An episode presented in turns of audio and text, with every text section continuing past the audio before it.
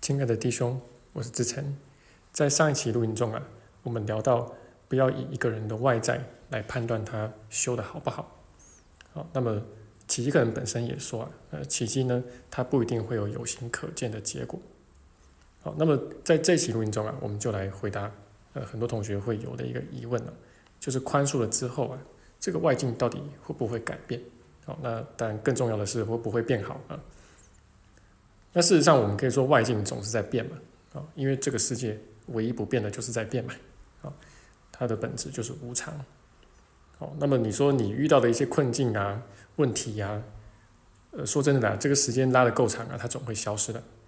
那就算这些问题没有消失，呃，你也会消失，呃，因为你会死嘛，那你死了之后，那这一切问题不就结束了吗？那但是，如果我们真的不宽恕的话，那这些问题真的会消失吗？那事实上，就像奇一课里面所说的啊，比如说你可以读一读他这个练习手册的七十九课，那他就很讲得很清楚啊。那这个其实我们遇到的种种问题啊，呃，就是你不宽恕的话，呃，它其实就是改头换面嘛啊，这个形式换一换，有时候甚至连形式都没有换啊。同样的这个人事物啊，那同样类型的。那就是呃，又重新又出现啊，呃，新瓶装旧酒啊，那么这个底下呢，其实还是同一个小我。那甚至呢，你可能这次过完了，然后呃，到下一次、下几次啊，那么你又遇到所谓的这个冤亲债主啊，就是你的这个呃弟兄啊，宽恕课题。好，那当然我们的一个呃实际上的一个实修体验哦，我们会发现，哎，很多时候啊，好像。至少我们自认宽恕了吧，对吧？好，那但是呢，好像这个问题还在。好，那么你的病也没有好啊，哦，你还是缺钱呐，哦，你跟这个人还是呃没有话聊啊，哦，等等吧。那这个呢，我们可以分几个层次来看啊。那首先呢，就是这个世界啊，呃，它是出自于小我，或者说是呃我们因为认同小我而去打造出来的。那所以这个世界呢，它其实是反映出了我们的小我。哦，所以你会在这个世界上看到有好多好多的问题。哦，那小至个人，哦，那大至这个地球宇宙，啊，那小的问题可能是你个人的一些，可能金钱啊，啊，可能身体啊，啊，那可能人际关系啊，哦，那大的可能是战争、饥荒、瘟疫、呃，生态灾难等等之类的很多啊。那总之，这不会是一个大同世界。哦，那奇克人把这部分就是讲得很清楚。那他也屡次强调，哦，要不然他也不会说要出离这个世界嘛，啊，如果你可以把它变成这个大同世界的话，啊，让他的问题消失的话，啊，那么其实他肯定就会让你在这个地方好好努力嘛，啊，不会一直叫你要处理这个世界。那再来哦，就是因为我们其实也还没有学到终点，我我们还没有能够完全活成耶稣的模样，好，那。说实在的，我们大部分的人内在其实都还有很多的小我，啊，那我也常常觉得我里面有很多的小我，哦，那所以我们总会遇到各式各样的问题嘛，啊，那或者说有些问题呢，可能我们宽恕宽恕，它也没有消失啊，啊，就它的那个形态还在啊，这个问题的一个外貌还在，哦，但是这些问题呢，其实就是我们的宽恕课题嘛，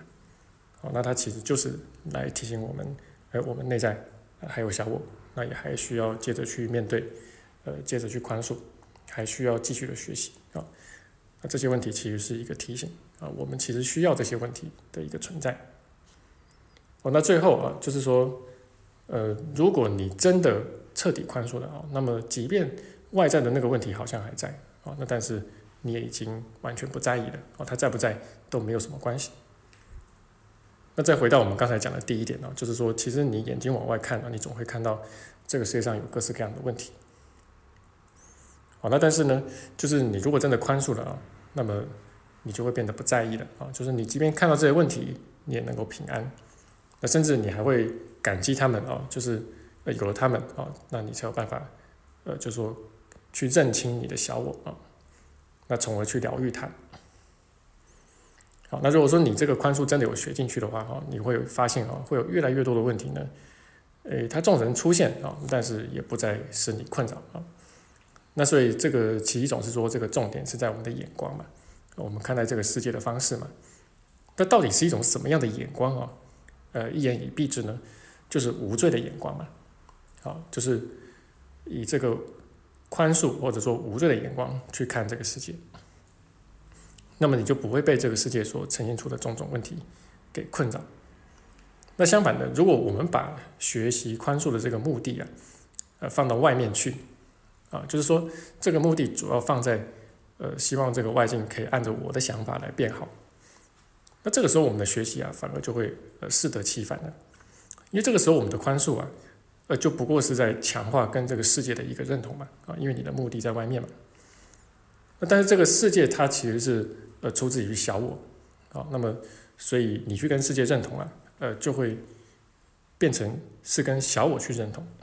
好，那最终你就回到原点了啊，就是仍然会被各式各样的问题所困扰。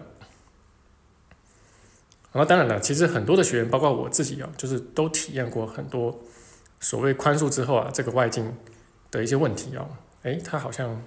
突如其来的就解决了，好，那比起以往要更快的多的，好，就化解了，好，那甚至你就。发现了一条意想不到的出路啊！那这个其实呃也是会有的啊，而且你可能常常会在这个宽恕的学习过程中啊，就呃经验到这样的事情啊。那当然这个说起来也很合理啦，因为我们说相由心生嘛啊，那么你内在的小我就变少了啊，那么你外在呃投射出来到自己身上的问题啊也就减少了，这个其实也相当合理。那。那当然，反过来说，如果你不愿意宽恕的话，那往往，呃，某些类型的人事物好像就常常会来困扰你。